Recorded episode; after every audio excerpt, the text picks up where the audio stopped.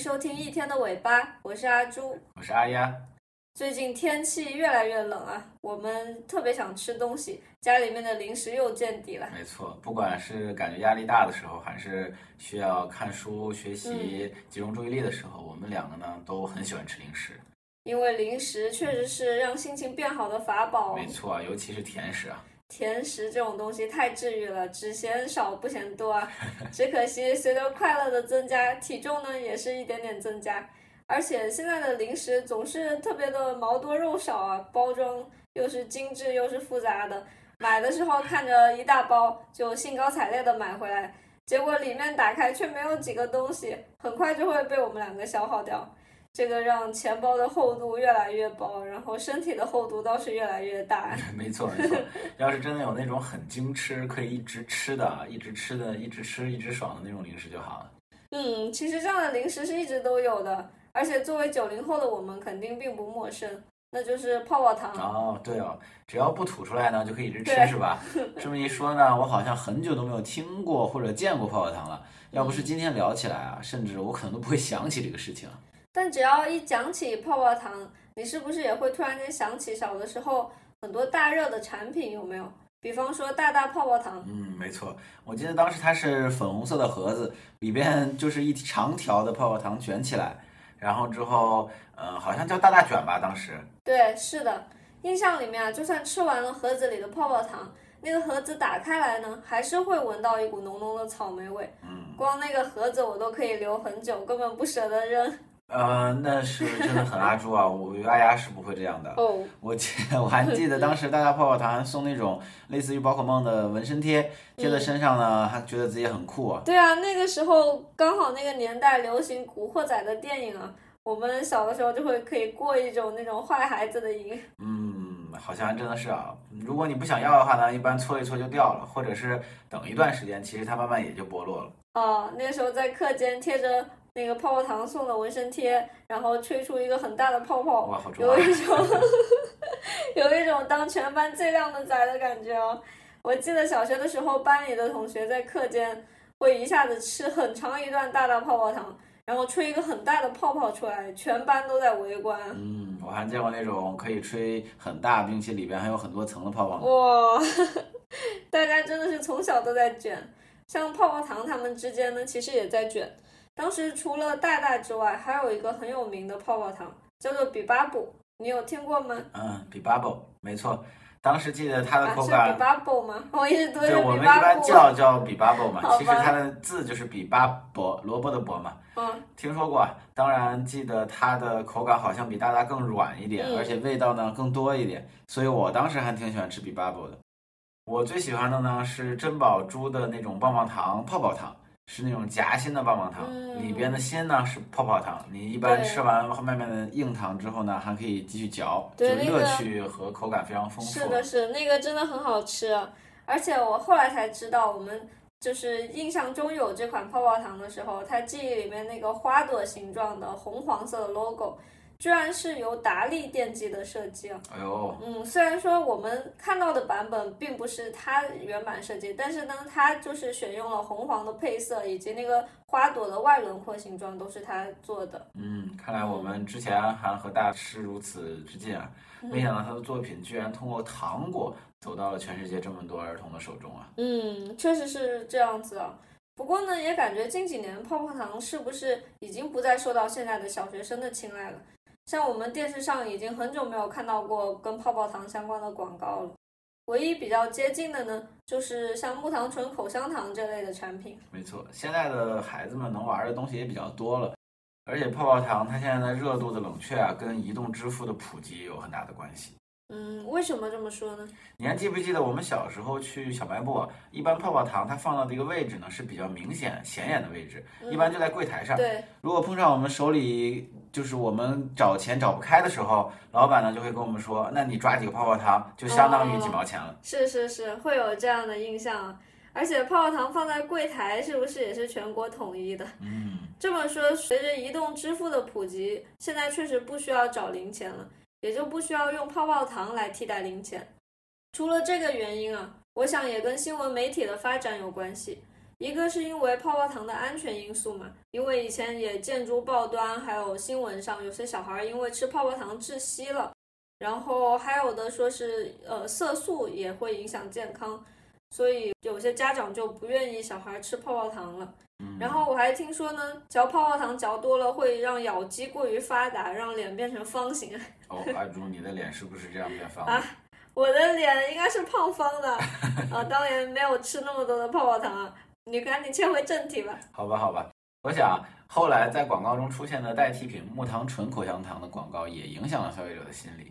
那是我第一次见到代糖产品，一方面呢认为非常新奇，呃非常新鲜；另一方面呢觉得代糖呢可能更健康一点，而且确实口感上木糖醇的口香糖它的甜味消失的呢比泡泡糖要慢得多。嗯，我当时吃到木糖醇口香糖的时候也是这样的观感。觉得好像泡泡糖可能嚼个不到一分钟就已经不甜了，但是木糖醇的话嚼了五六分钟还是甜的。那泡泡糖的衰落，或者说就说大大这个品牌的衰落，可能也和它被马氏集团收购以后，集团的品牌策略有关系。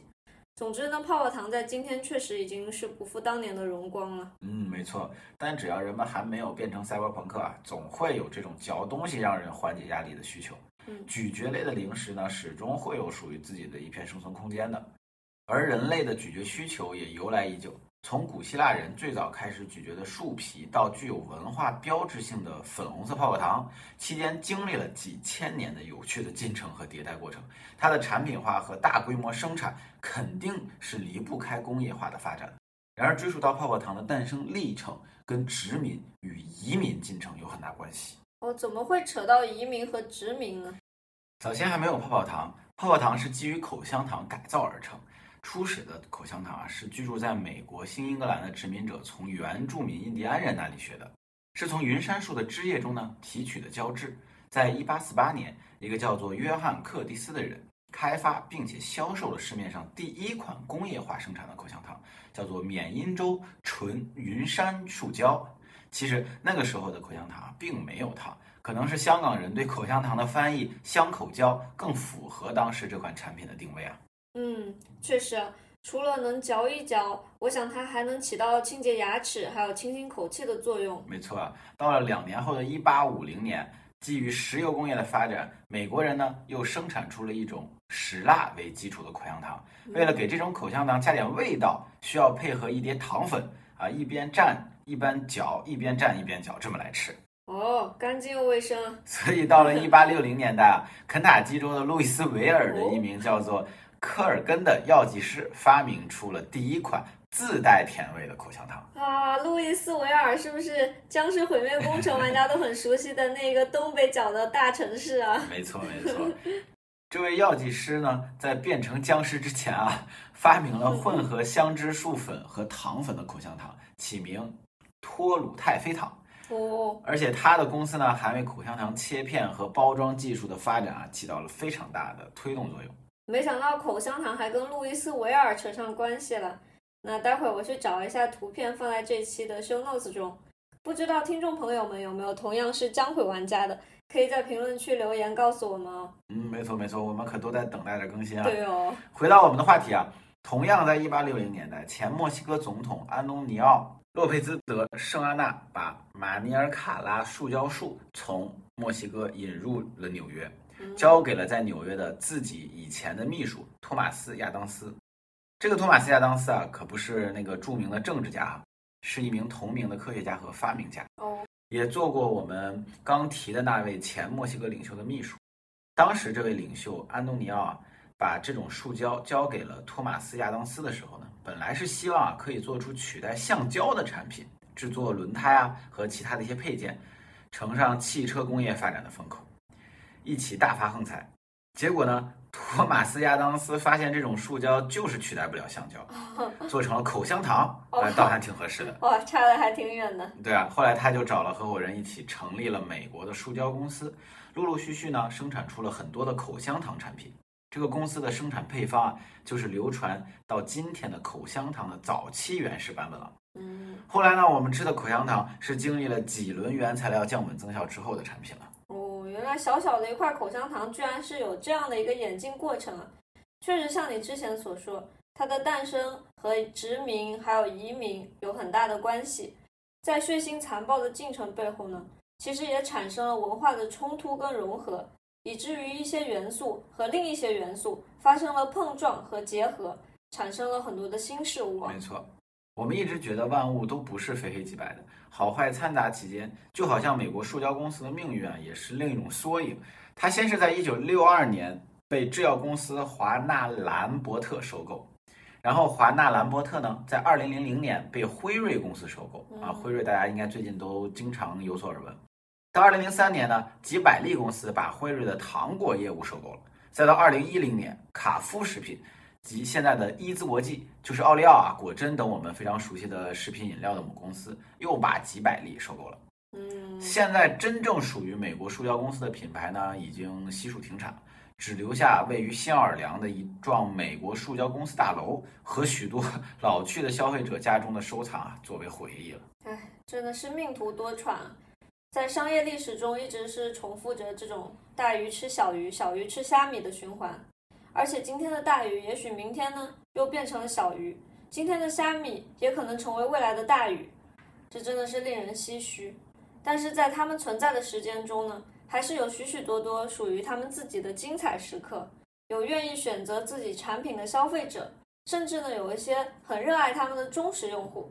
其实只要能为人们提供价值，这已经是在发光发热了。嗯。就像我们回忆里草莓味的大大泡泡糖盒子和纹身贴纸一样，嗯，大大曾经融入了我们童年美好记忆的一部分。那种，一定会有一群人在想起美国塑胶公司时，也想到了自己过去尝过的味道和那一点点快乐。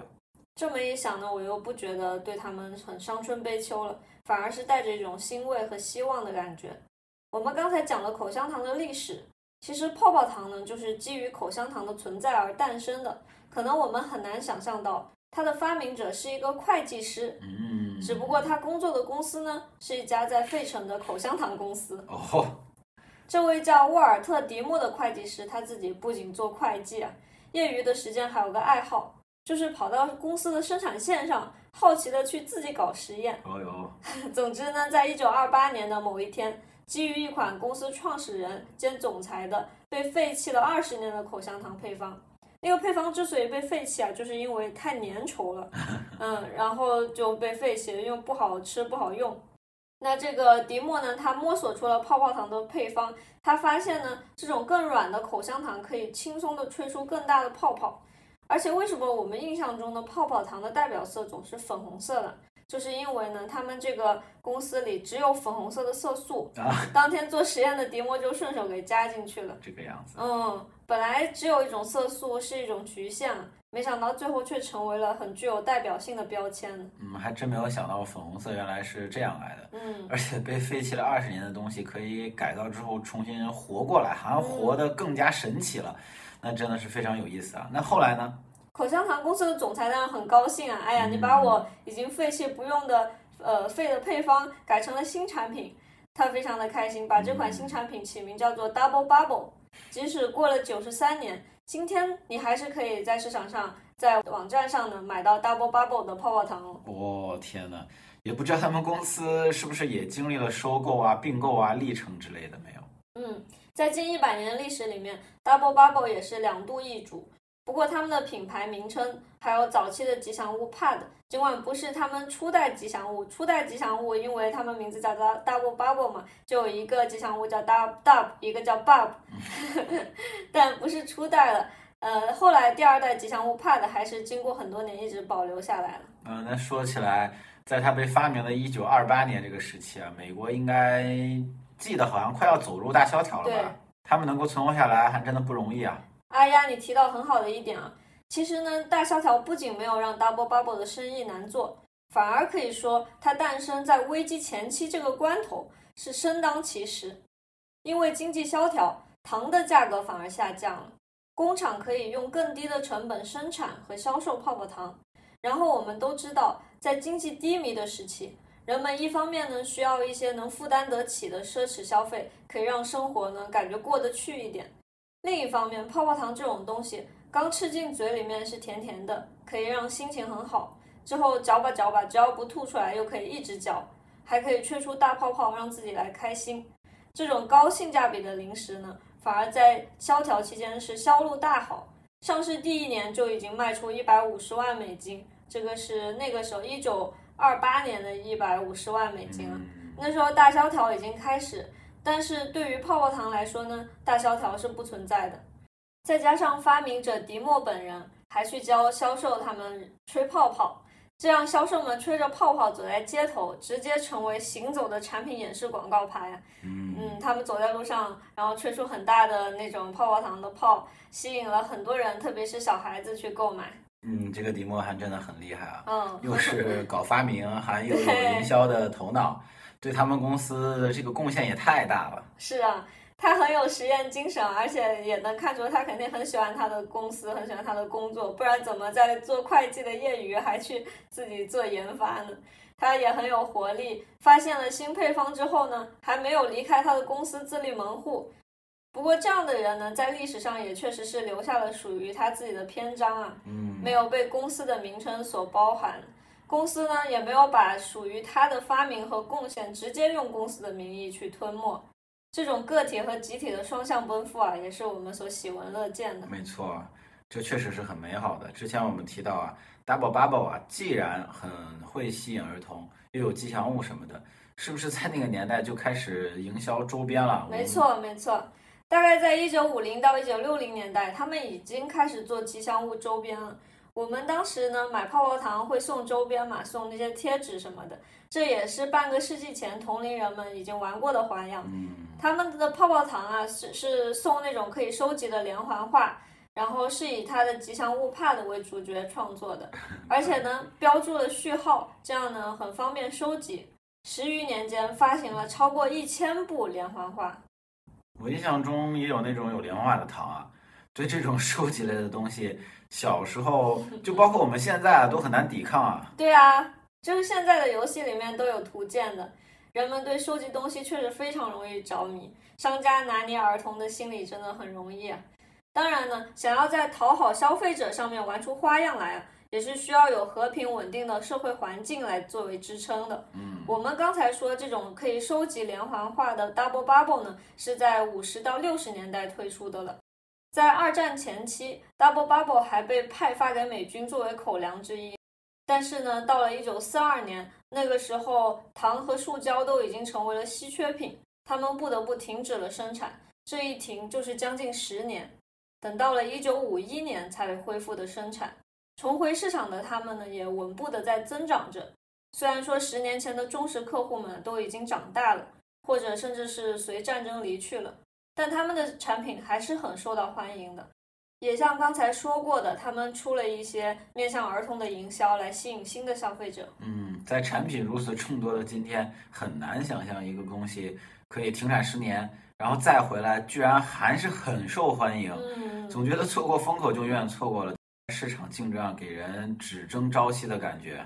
就是的，我们在感觉上确实是这样。但是事实是不是真的要我们在一个风口疯狂的去追逐，这是很难讲的。我想，如果能够很好的帮助到别人，满足到消费者的真实的需求，哪怕不是什么高科技的产品，都还是会受到欢迎的。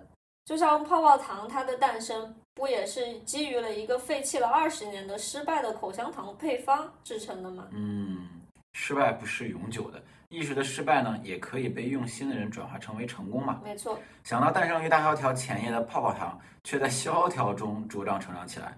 或许每样事物、每个人啊，都有着属于自己的精彩。关键是在合适的时间出现在合适的位置上，以及呢，在那之前要扩大视野，反复尝试，永不放弃。哎呀，你说的很鼓舞啊！特别是像我们今天所在的这样的时机，我想之后遇事不决，那就来块泡泡糖了。我们今天的话题就到这里，听众朋友们有更多的感想，欢迎在评论区留言哦。这就是今天想和大家聊的内容，感谢收听一天的尾巴。如果你喜欢我们的节目，欢迎点赞、收藏和转发。有任何意见或建议，欢迎在评论区留言讨论。你可以在苹果播客、小宇宙、喜马拉雅、网易云音乐等平台搜索到我们的节目《一天的尾巴》，我们希望在一天的尾巴上可以和你一起聊天。轻松思考。